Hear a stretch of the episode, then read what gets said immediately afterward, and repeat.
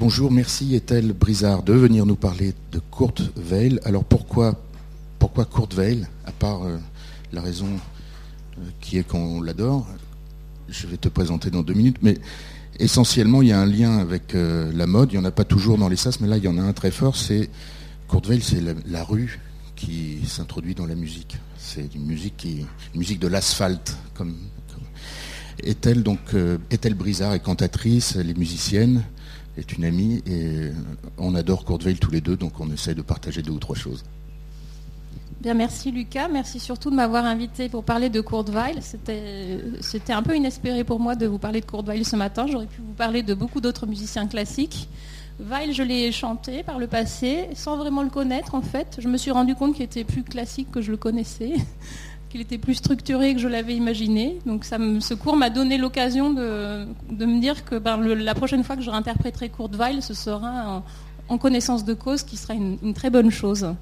Voilà, donc je suis très heureuse de venir vous en parler. C'est une œuvre très touffue, c'est un parcours euh, gigantesque parce que c'est quelqu'un qui a vécu 50 ans il est né en 1900, il est mort en 1950, mais qui a travaillé nuit et jour. Il avait une force de travail euh, et une inventivité euh, énorme. Il a vraiment voulu travailler euh, en contemporain. Il a voulu vraiment révolutionner la musique de son temps. Donc c'est un travail énorme. J'espère pouvoir simplement vous donner quelques, quelques directions et vous donner envie d'aller voir un petit peu plus loin. En tout cas, Veil aujourd'hui on connaît pas forcément, on connaît son nom général associé à Brecht, on ne connaît pas forcément les noms de ses, de ses œuvres, de ses œuvres musicales, ou symphoniques ou chantées. Par contre, euh, il est rare qu'on ne connaisse pas quelques-uns de ses airs. Je ne sais pas si ça vous dit quelque chose. La la la la la la la la la la la la la la la la la. Non Alors Alors ça, c'est Mac the Knife dans l'opéra de Katsu. Je m'excuse, je le dis en anglais parce que mon allemand est lamentable. Merci, Maki mes soeurs.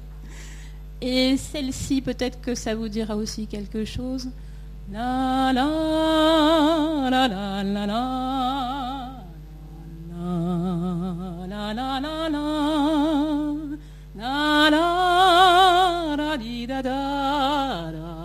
Alors, ça vous dit quelque chose? Non? Ah, merci Lucas, les Doors. Et alors c'est amusant parce que ça, ça a été écrit par. Euh, c'est un des premiers opéras d'une œuvre musicale de Kurt Weill euh, qui date de 1928, si je ne dis pas de bêtises. Euh, et on l'associe souvent aux Doors parce qu'ils ont vraiment révolutionné cette chanson. c'est un de leurs standards. David Bowie aussi, mais les Doors en premier quand même. Ah, alors, et celle-ci?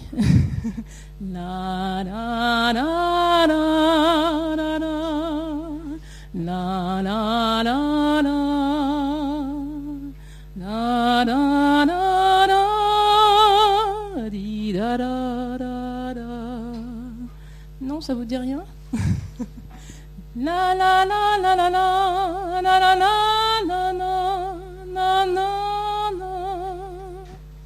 September Song. Elle a été reprise par tous les standards de jazz. Enfin, ça a été un standard de jazz, elle a été reprise par tout le monde, par Armstrong, par... mais peut-être que mes parents sont plus âgés que les vôtres. Voilà, en fait, Weill a vraiment traversé euh, un siècle euh, et toujours repris un petit peu par tout le monde. C'est très foisonnant.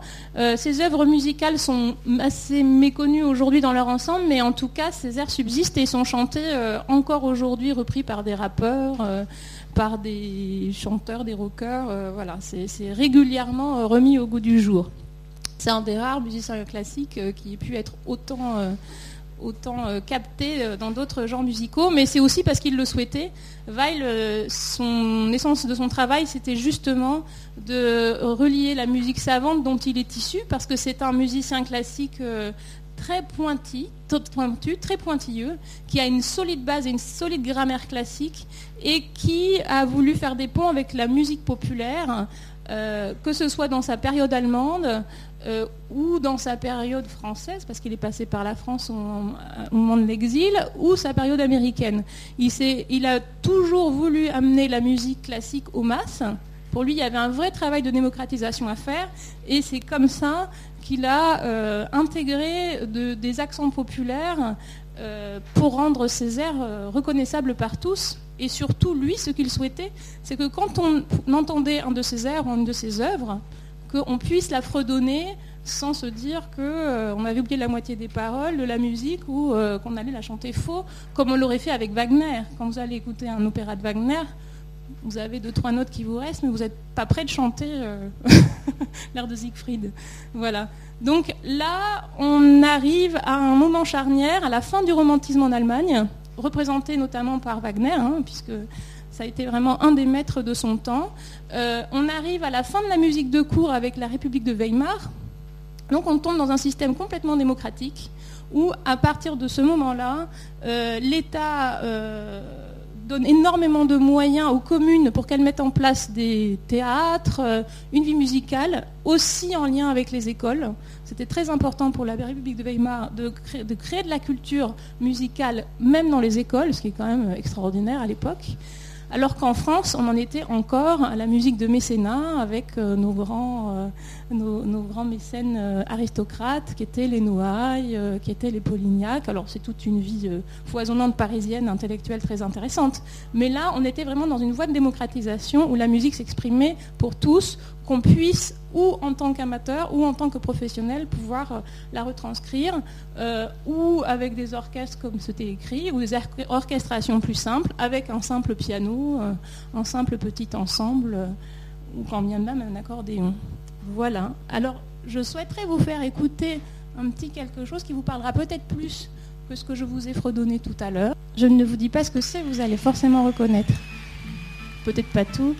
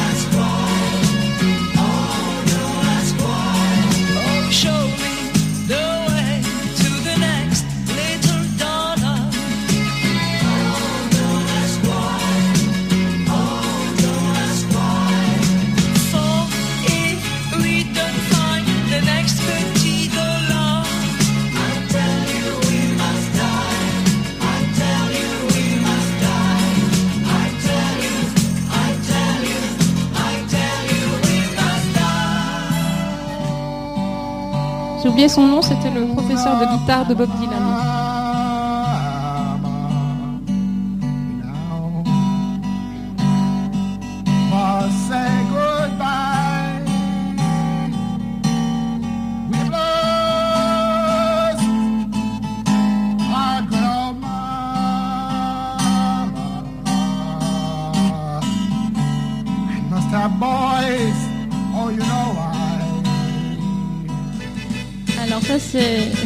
Euh, l'orchestre de John Coltrane.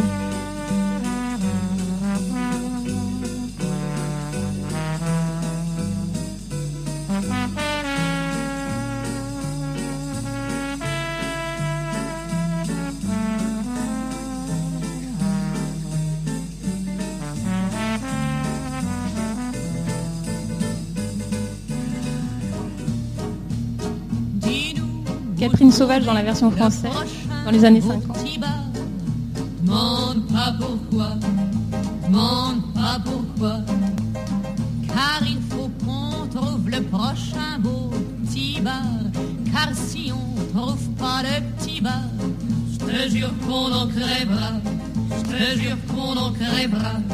Oui, je te jure, oui, je te jure, je te jure qu'on en crèvera. Culte Lampe, qui le chante en ce moment à Paris.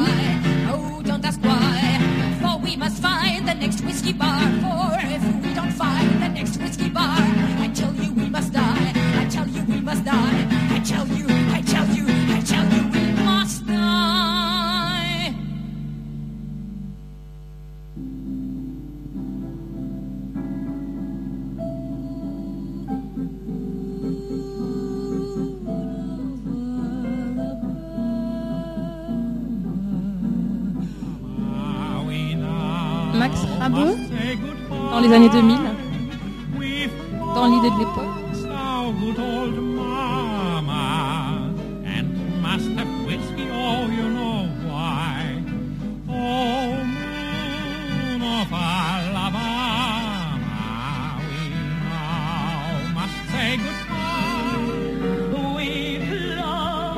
Nina Hagen dans les années 80.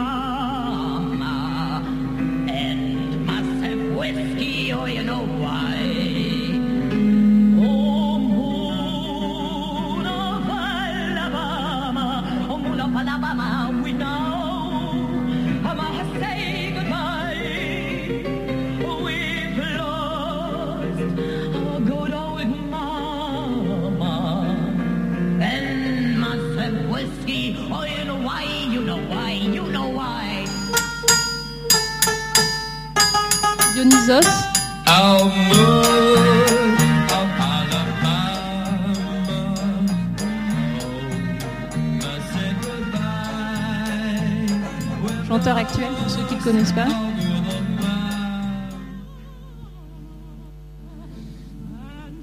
Version lyrique par Teresa Stratas.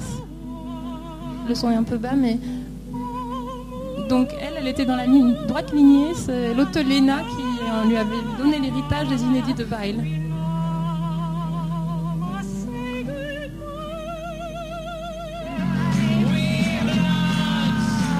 Alors, ça, c'est le groupe Scorpion que j'ai découvert et Gashpati.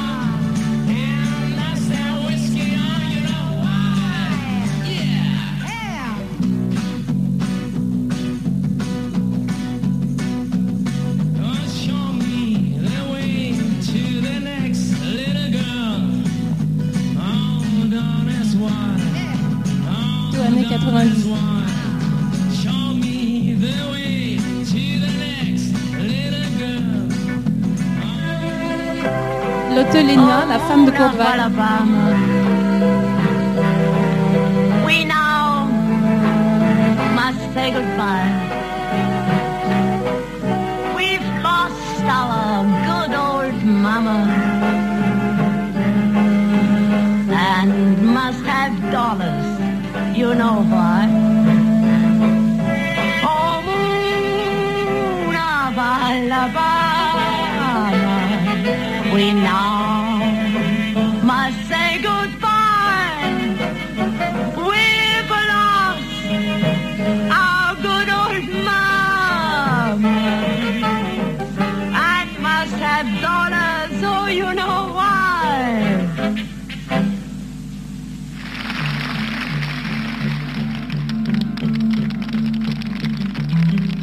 ça, la grande menace.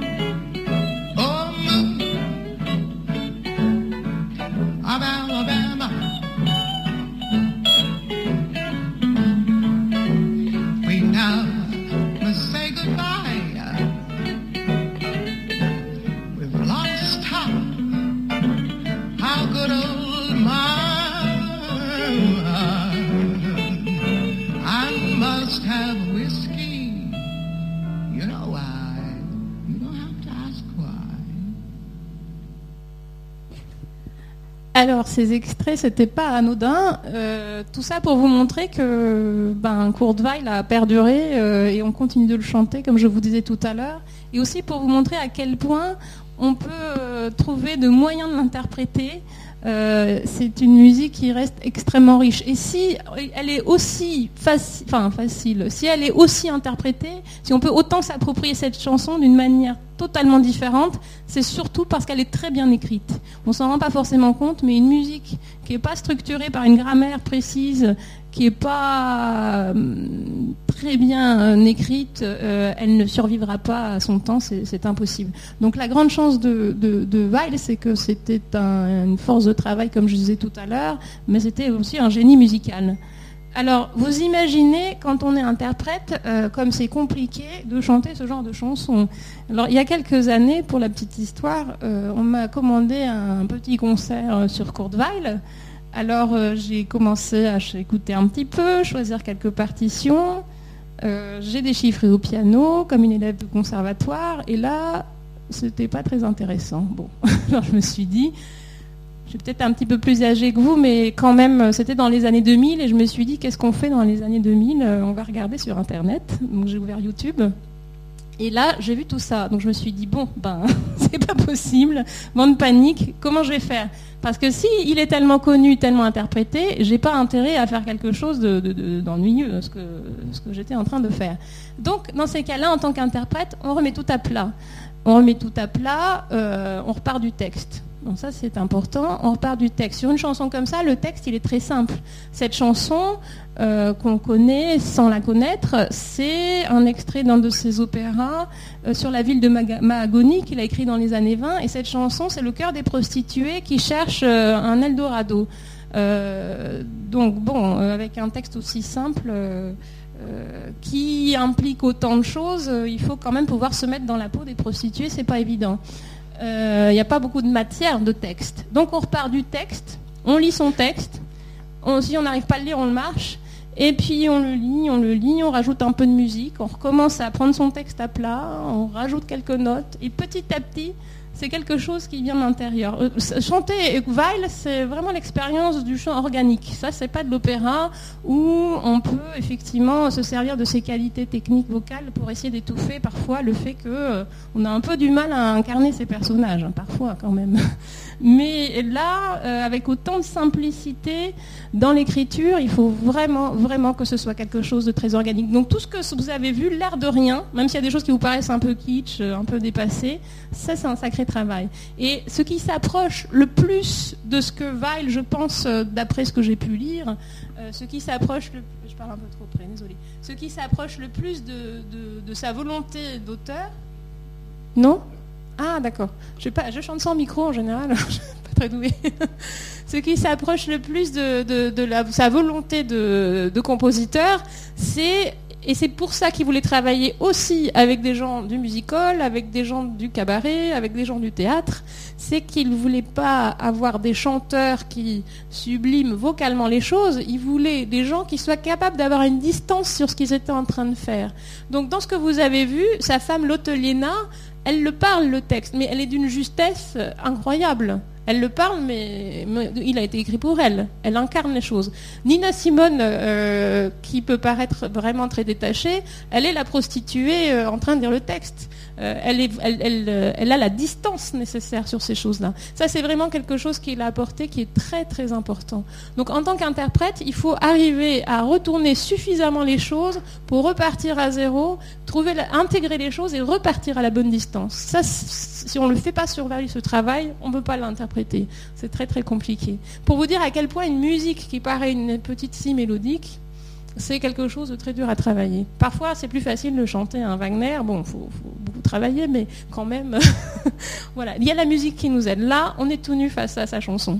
Voilà, ça c'était pour ma petite expérience. Oui. Pour dire que ça me fait penser à la petite robe noire, Adorno parlait de Weill comme étant un grand couturier. Juste. Oui, c'est vrai. Il a aussi dit des choses méchantes. Il ne l'a pas toujours compris. Mais peut-être il en était un peu jaloux quand même. Euh, oui, tout à fait. C'est vraiment une musique euh, pure, vraiment une, forme stylistique pure. Et c'est ce qu'il a toujours essayé de faire, rendre la musique la plus simple possible pour qu'elle parle à tout le monde. Euh, et même ses orchestrations étaient souvent très simples. Pas, très, simples, elles étaient très riches, mais elles, étaient, elles, dema- elles demandaient des petits orchestres. et, la simplification en musique, c'est vraiment plus dur que, la complexité dans tous les sens. Voilà, alors je voulais passer quand même à autre chose que ça, même si je trouve que c'est quand même assez intéressant de voir comment on appréhende euh, la musique. Euh, voilà, je pourrais vous en parler des heures, mais je vais quand même essayer de passer un peu plus à Courteweil.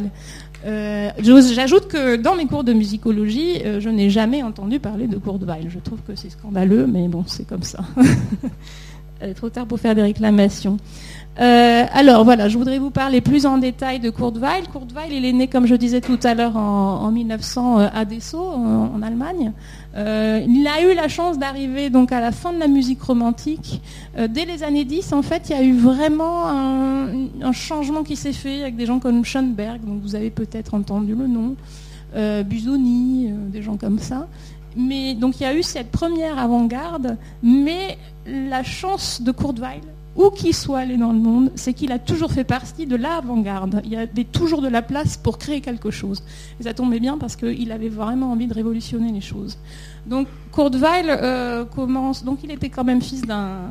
Courteweil était fils d'un chantre de la synagogue de Dessau et il a grandi dans un univers intellectuel très foisonnant, euh, avec un grand goût pour la littérature qui a été largement encouragé. Il a étudié euh, la philosophie et la musicologie. Euh, à 13 ans, il composait quand même ses premières, ses premières œuvres musicales, ce qui est quand même, euh, ce qui est quand même précoce. Et il est très vite allé à Berlin, où il a travaillé notamment euh, avec Humper Gint, Humper, Humper Gint, excusez-moi, j'ai du mal à le dire, qui a écrit euh, Hansel et Gretel. Ça vous dit peut-être quelque chose? Voilà, dans la droite lignée du romantisme allemand et de Wagner. Donc imaginez le vieillissant Humper Gint qui a un bouillonnant Courteweil euh, qui a décidé de tout transformer, c'était un peu difficile.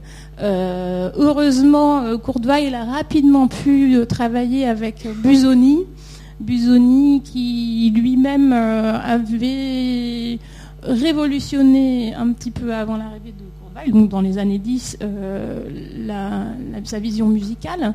Euh, lui souhaitait revenir au classique, donc on était plus dans le néoclassicisme, s'inspirer de Mozart. Mozart qui va énormément influencer Courteweil, notamment sa flûte enchantée, puisque euh, la forme que va créer Courteweil sera plutôt du théâtre chanté, comme la, flûte enchantée. Je ne sais pas si vous connaissez cette œuvre, mais c'est aller parler autant que chanter et jouer. Euh, donc euh, il va vraiment beaucoup influencer Courteweil par la suite et il va le soutenir. Ça c'est très important. Même s'il dira à un moment donné qu'il est le Verdi du pauvre parce qu'il trouve que quand même il fait un peu trop d'emprunt à la musique populaire. Ah non, c'est là. voilà. Donc ça c'est pour ses débuts, sa formation. Euh, il va devoir donner des, cours de piano pour vivre hein, quand même parce que dans les années 20, euh, la situation de l'Allemagne est un peu difficile. Donc euh, l'inflation étant très importante, il doit nourrir sa famille et la situation est un petit peu délicate. Il va toujours, Courteweil, avoir des soucis euh, de, de gagner sa vie et il le fera très bien par moment. On le lui a beaucoup reproché par la suite. Mais je crois que quand on a eu la nécessité trois fois de réinventer sa vie, ça paraît un petit peu évident. Voilà, c'est un des premiers, euh, je vous le dis euh, pour la petite anecdote, c'est un des premiers musiciens à euh, réclamer ses royalties, demander un statut de compositeur, enfin financier, et c'est quelqu'un qui va beaucoup se battre pour l'avancée économique des compositeurs. On est encore, comme je vous le disais, dans l'idée de la tradition de musicien de cour, donc euh, voilà, on est, plutôt en général sous tutelle. Là, il y a une indépendance à prendre, il y a une place à prendre, et il faut absolument pouvoir vivre de son métier, parce que lui ne vient pas d'une famille qui, peut lui permettre de, faire ce métier. Alors, euh, dans les années 20, il fait partie de groupes comme le groupe Novembre, ça c'est très important, c'est un groupe euh, parmi lequel sera d'ailleurs Autodix. Euh, le groupe Novembre, c'est un groupe euh, euh, qui souhaite une révolution artistique sociale, qui souhaite inscrire l'art dans sa forme la plus sociale, prendre en compte la société contemporaine dans laquelle on, évolue. Ça, c'est vraiment important parce que ça sera le souci de Weil toute sa vie, le, lien de, toute sa carrière musicale, dans quelques pays qu'il soit. Il va commencer à écrire ses premières œuvres, donc une symphonie, des œuvres pour orchestre. Et puis, euh, il va commencer à travailler sur le théâtre chanté. Lui, l'opéra tel qu'il existe, il veut casser cette forme qui lui paraît un peu enfermante. Et donc, dans ce souci de euh, allier musique savante et populaire, il crée la forme du théâtre chanté. Euh, et il va avoir son premier gros succès avec la complicité de Bertolt Brecht, euh, qui a écrit le livret dans euh, Ma agonie. Voilà. Euh, alors là, je voudrais vous faire écouter un petit extrait, et on en parlera après. Alors, c'est l'extrait Mac the Knife, je le dis en anglais, voilà, de Ma agonie, extrait assez connu.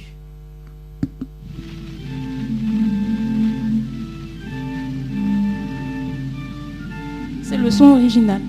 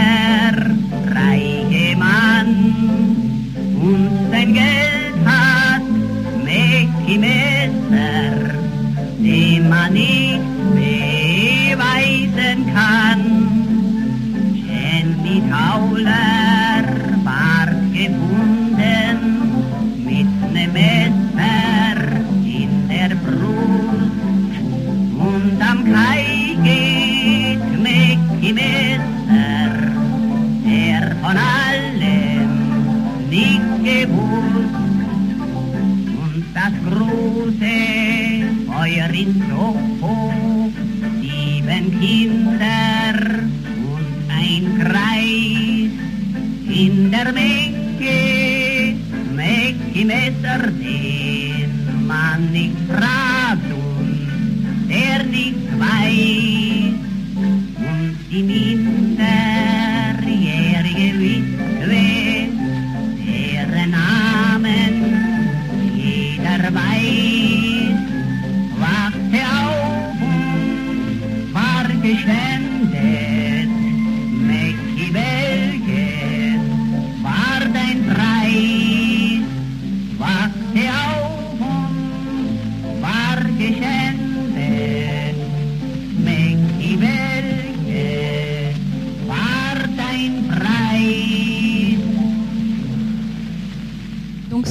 son original, Euh, il est intéressant à plus d'un titre. Donc imaginez que là on est dans le nouveau genre opératique, que s- on est dans les années 20 et euh, on vous dit que ça c'est du théâtre chanté, euh, de la musique savante. Euh, bon c'est un petit peu surprenant quand même. Je ne sais pas si vous avez entendu euh, l'instrument qui prédomine.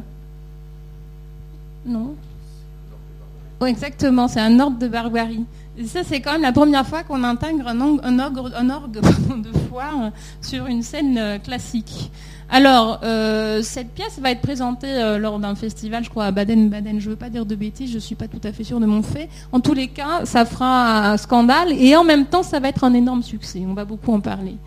Euh, alors, elle est intéressante à plus d'un titre. Je vous parle essentiellement de celle-là. Euh, Je pourrais vous parler d'autres. C'est aussi une des plus connues. Il en a écrit quelques-unes avant, mais c'est vraiment celle-ci qui va le révéler et qui va faire son succès. Donc là, ce qui est intéressant, c'est qu'on part avec un effectif musical réduit. euh, pas de grands orchestres symphoniques. C'est quelque chose qui peut se jouer partout. Donc on a un, orgue de barbarie, pardon. On a très peu de vent. On a deux violons uniquement. Et par contre, on a, quand même un certain nombre de vents qui s'opposent à ces deux violons. On a deux clarinettes, deux trompettes, un saxophone alto, un trombone et comme toujours un piano comme conducteur. Chez Val, il y a toujours un piano euh, dans la fosse ou sur la scène.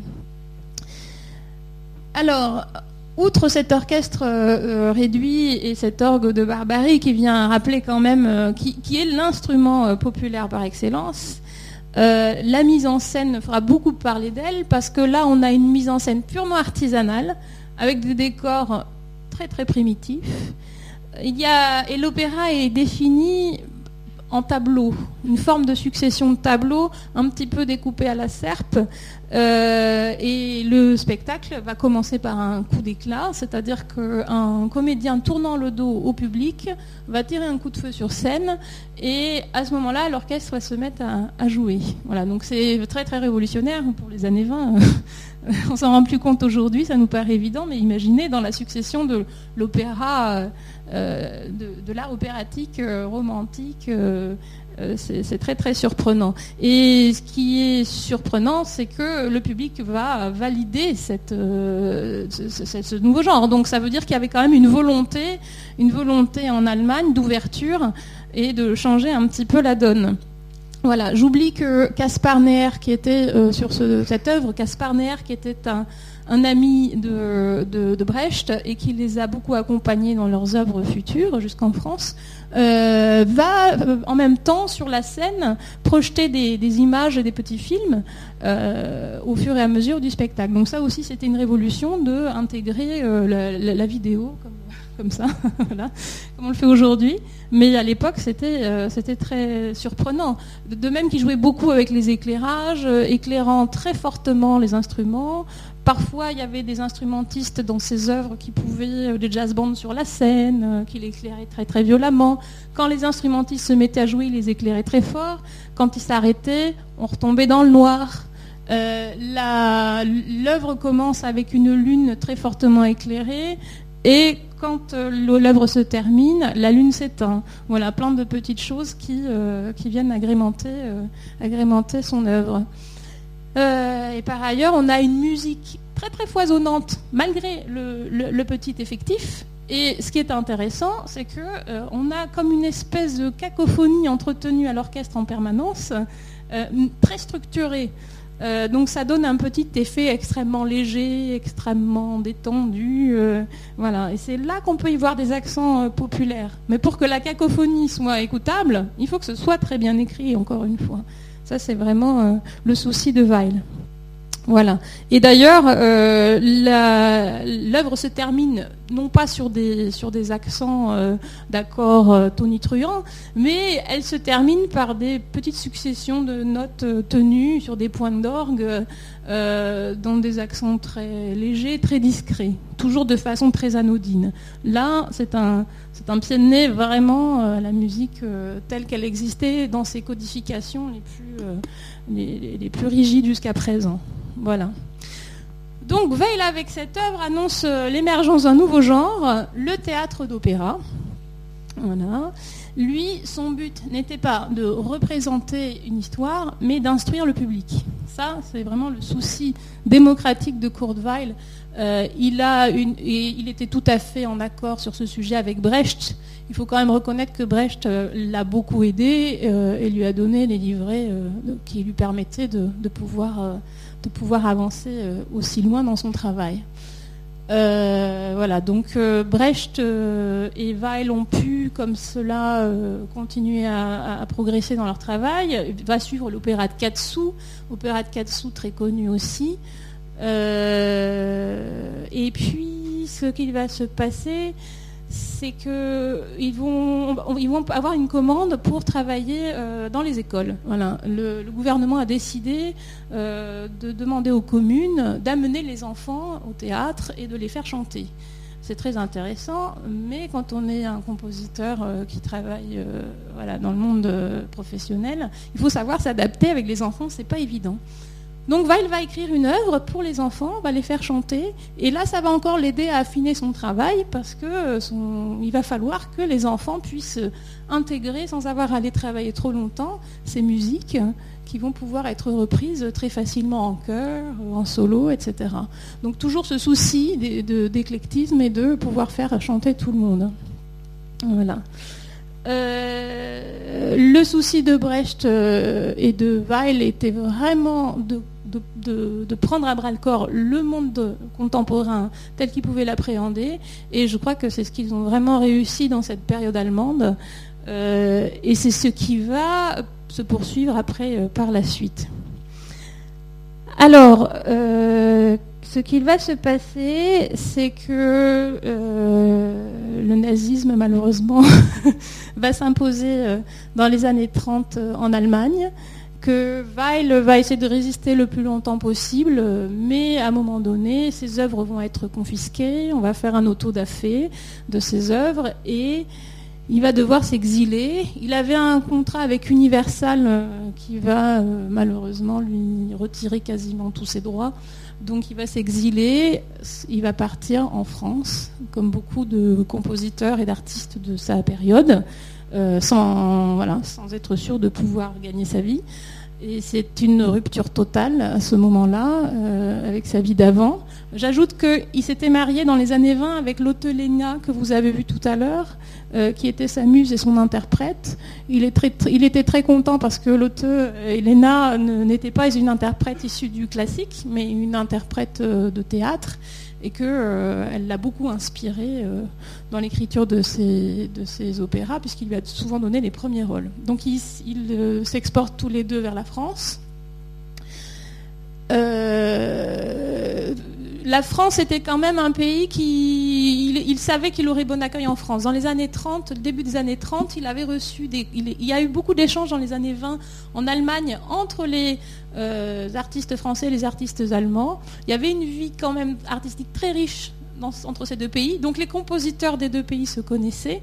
Il y avait eu l'avènement du disque dans les années 20. Euh, Weil, très moderne euh, comme toujours, euh, avait bien compris que le disque lui permettrait d'être un, bon média pour son travail, de le faire connaître. Et en plus, euh, il y avait la radio. Euh, donc ça, il a tout de suite saisi l'occasion de la radio pour faire diffuser ses œuvres et se faire de la publicité.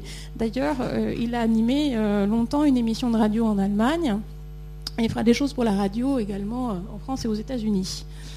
Euh, voilà, donc euh, non, si c'est pas grave. donc il arrive en France et à ce moment-là, euh, il avait déjà travaillé pour les Noailles, qui lui avaient commandé euh, une œuvre à la salle Gaveau qu'il avait jouée, où il avait euh, retiré un assez bon succès. Alors en France, euh, à l'époque, euh, il fallait passer par l'aristocratie euh, des salons parisiens pour pouvoir s'imposer. Le système était qu'on avait des commanditaires qui étaient les Noailles, les Polignac, en grande partie, qui ont aussi beaucoup travaillé pour la mode, je crois d'ailleurs. Et à ce moment-là, ces gens-là faisaient graviter tout un cercle artistique, quel qu'il soit, donc très, très, très brassé, très, très mixte, dans leur salon. On faisait des, on jouait ces, représentations dans les salons et par la suite, euh, on pouvait après les diffuser euh, dans les divers lieux parisiens. Sachant que les grands lieux parisiens de l'époque en dehors des salons, c'était le conservatoire, euh, c'était la salle Gaveau, la salle Pleyel et l'orchestre de Paris. Il n'y avait pas énormément de choses quand même. Euh, donc, euh, Poulenc, fort de son succès, se dit que ça va pas être trop compliqué quand il arrive en France. Il est accueilli par les Noailles. Ah oui, pardon, j'ai dit Weil parce que il se trouve que j'aime beaucoup Poulenc qui a beaucoup travaillé pour, pour les mêmes. Excusez-moi. Euh, donc voilà, il est accueilli euh, par les Noailles, mais la situation a changé à ce moment-là de l'histoire. Euh, malheureusement, il y a beaucoup de d'émigration artistique à Paris. On a des journaux, une presse qui est quand même relativement conservatrice, voire davantage, et donc plutôt antisémite pour tout dire. Et il va être assez mal reçu par la critique. Donc euh, autant ses amis euh, du monde artistique vont le soutenir, autant la diffusion de son travail va être, euh, être terrible pour lui. Il va se battre pour écrire un certain nombre d'œuvres qui n'auront pas, le, succès qu'elles méritent.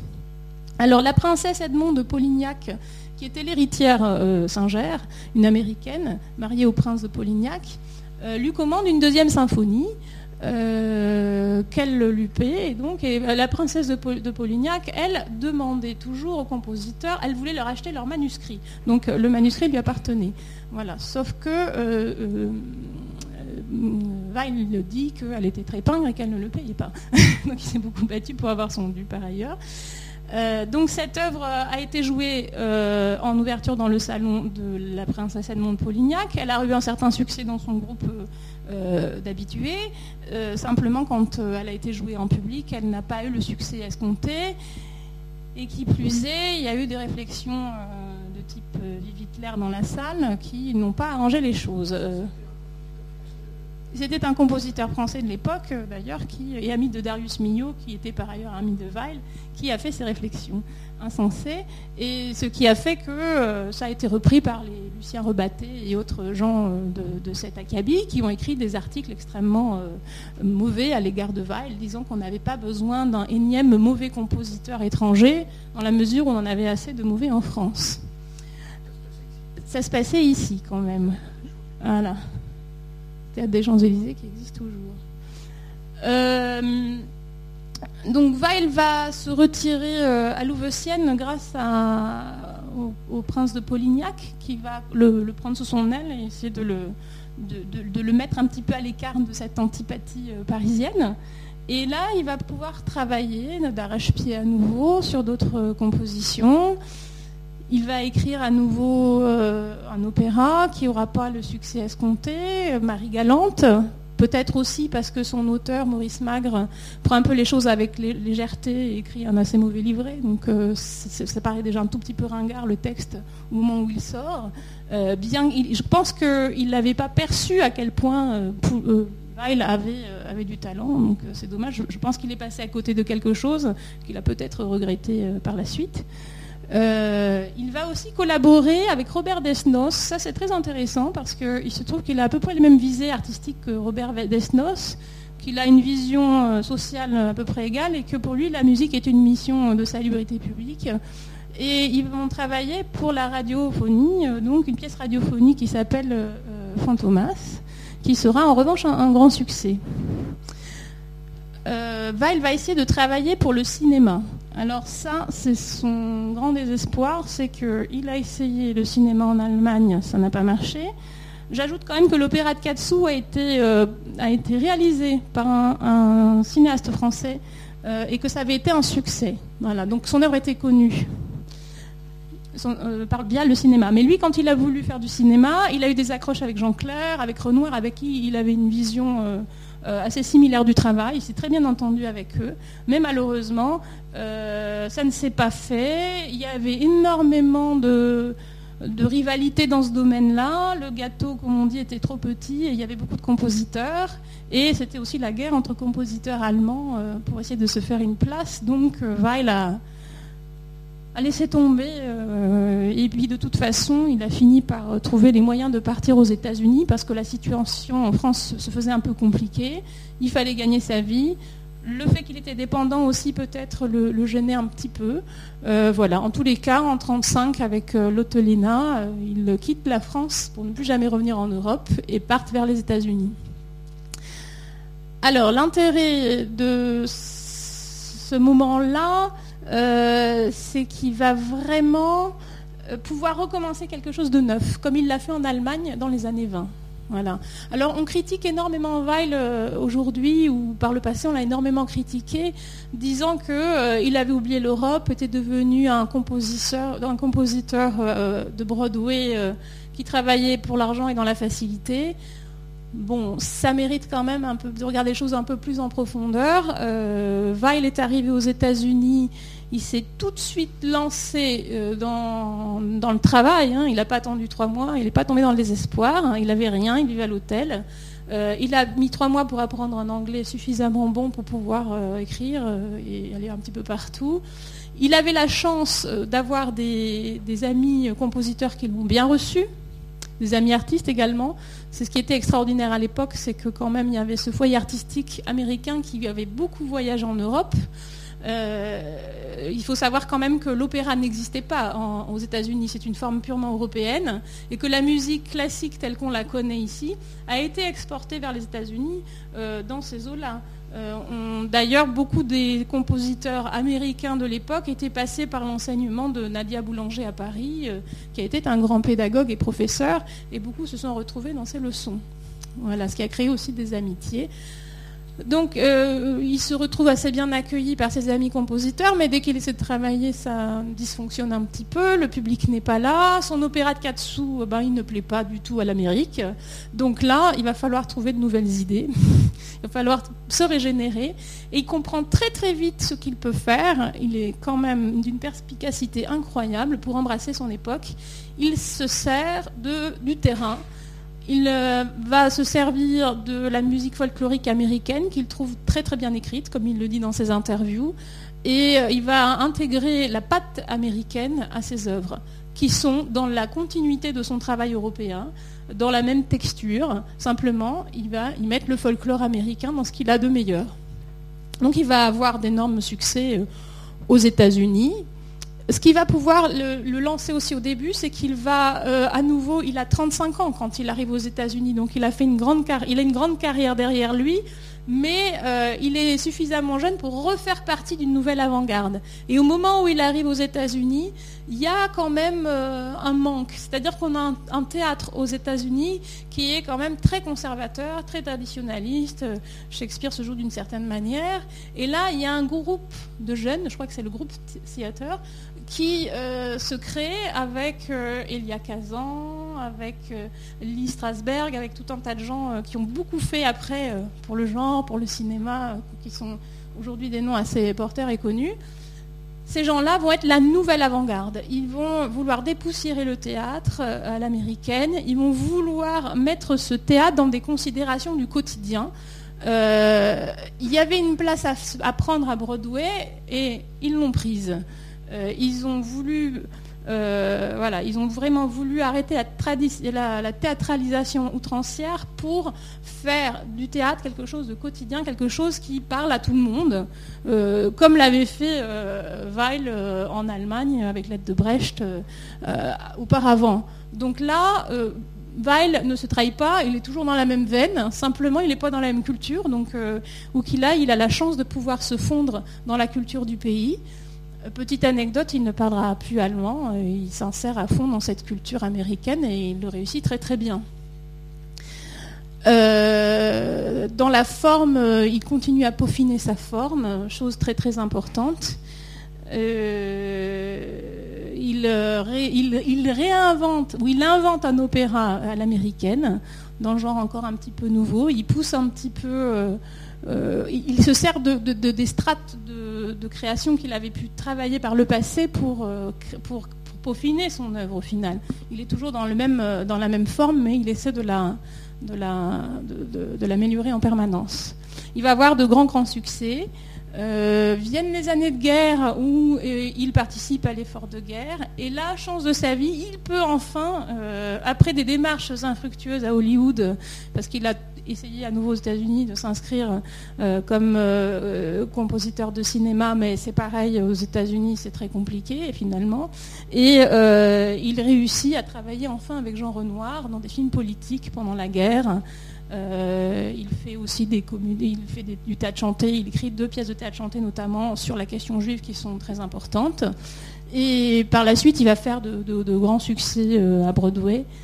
Euh, Jusqu'à la fin de ses jours, il, sera, il va mourir à 50 ans d'un infarctus pendant qu'il est très en train de, composer une énième œuvre à succès à Broadway. Donc, parmi ses œuvres connues de ces années, il y a Street Scene, Lost in the Stars, Eternal Road, j'ai un accent affreux, excusez-moi. Voilà. Euh, Lady in the Dark, euh, voilà. Et ça, ce sont vraiment des œuvres très connues. Si vous ne les connaissez pas, il y a sûrement des airs que vous avez déjà, déjà entendus. Euh, ces, œuvres-là sont jouées euh, régulièrement encore un peu partout dans le monde. On peut les entendre de temps en temps au Châtelet, à Paris par exemple, euh, par des troupes euh, américaines. Euh, voilà, Weill a vraiment euh, su traverser les époques et, et son temps. Alors je voulais ajouter une phrase qui me paraissait tout à fait juste, tout à fait juste, et dite par le poète noir américain Langston Hughes. S'il était parti en Inde et non pas aux États-Unis, il aurait, j'en suis presque certain, remarquablement composé de la musique indienne. C'est pourquoi l'Allemagne peut considérer Weill comme un Allemand, la France comme un Français et l'Amérique comme un Américain. Ça, c'est vraiment ce qui le, ce qui le caractérise euh, le plus. Voilà, alors euh, une heure c'était un peu court pour vous parler de tout ça.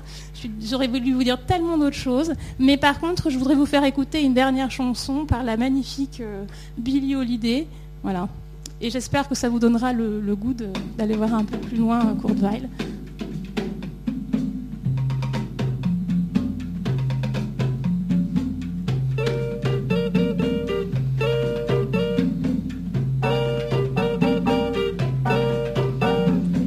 Speak low when you speak love.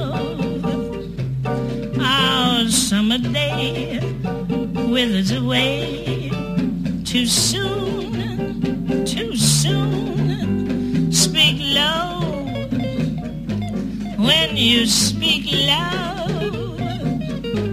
Our moment is swift like ships adrift. We're swept apart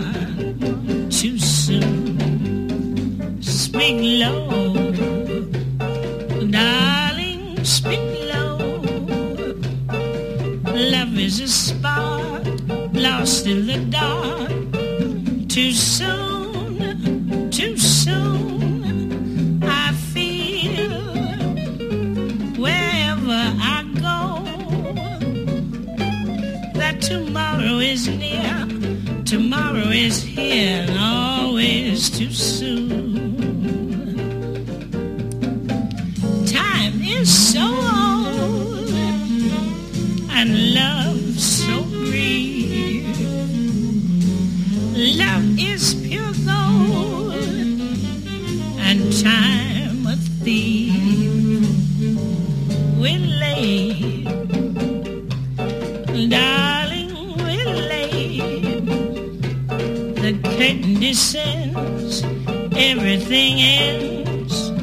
Too soon, too soon. I wait, darling, I wait. Will you speak low to me? Speak love to me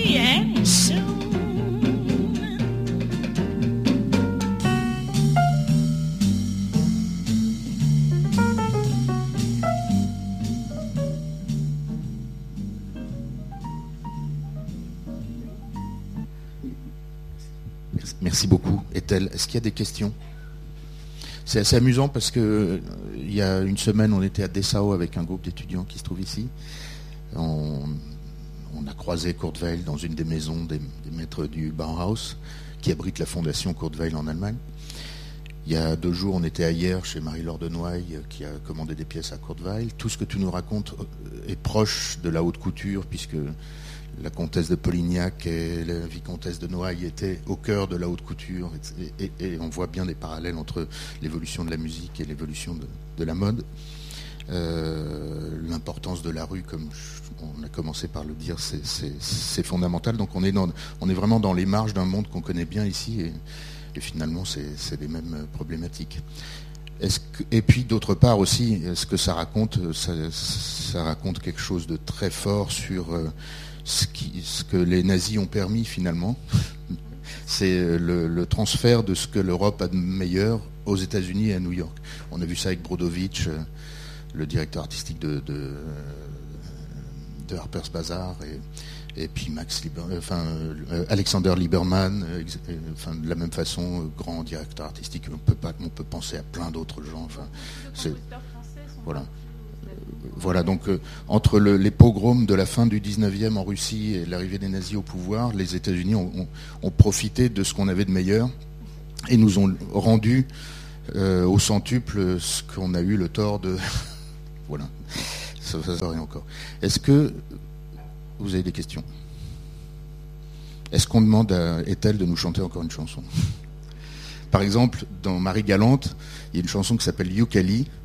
Et c'est par euh, Kurt Weill qu'on s'est connu avec Ethel, parce que la première fois qu'on s'est vu avec Ethel, c'était avec Yukali, n'est-ce pas? Bah, On va dire pourquoi. hein. On a un ami commun qui est, qui est mort en 2010, Antoine Robiscoul, qui était venu souvent à l'IFM, qui était un type extrêmement euh, brillant, puissant, enfin, c'est un penseur de l'économie de l'immatériel, voilà. Un, de- un des types importants dans, dans- dans- ce domaine-là. Puis il est mort euh, à 40 ans, hélas. Et pour euh, un, hommage à Antoine, tu as chanté Yukali. Et je voilà. Donc, est-ce que, comme ça, je t'ai pas prévenu, hein C'est improvisé. Je chante jamais à 9h du matin. parce que c'est laid, on Yukali, voit donc qui est tiré de Marie Galante, d'accord Et c'est un texte en, en français, puisque ça a été composé par, euh, par Weill dans son séjour parisien.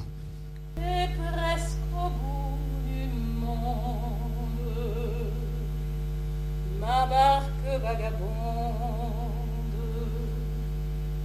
errant au gré de l'onde, m'y conduisit un jour.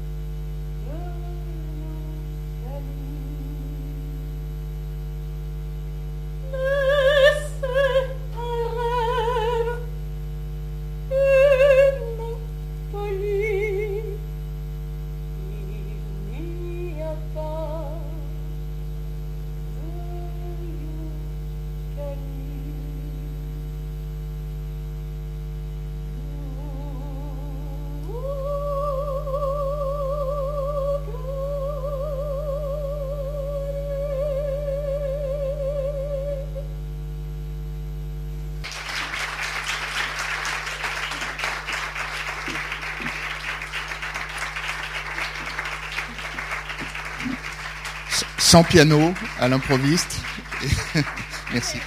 Ça, c'est Courteveil. On peut le chanter comme ça au petit matin, à l'improviste, a cappella. Merci. Merci beaucoup, Ethel. Donc, euh, merci. Il n'y a pas de SAS la semaine prochaine. Il y en a un dans deux semaines.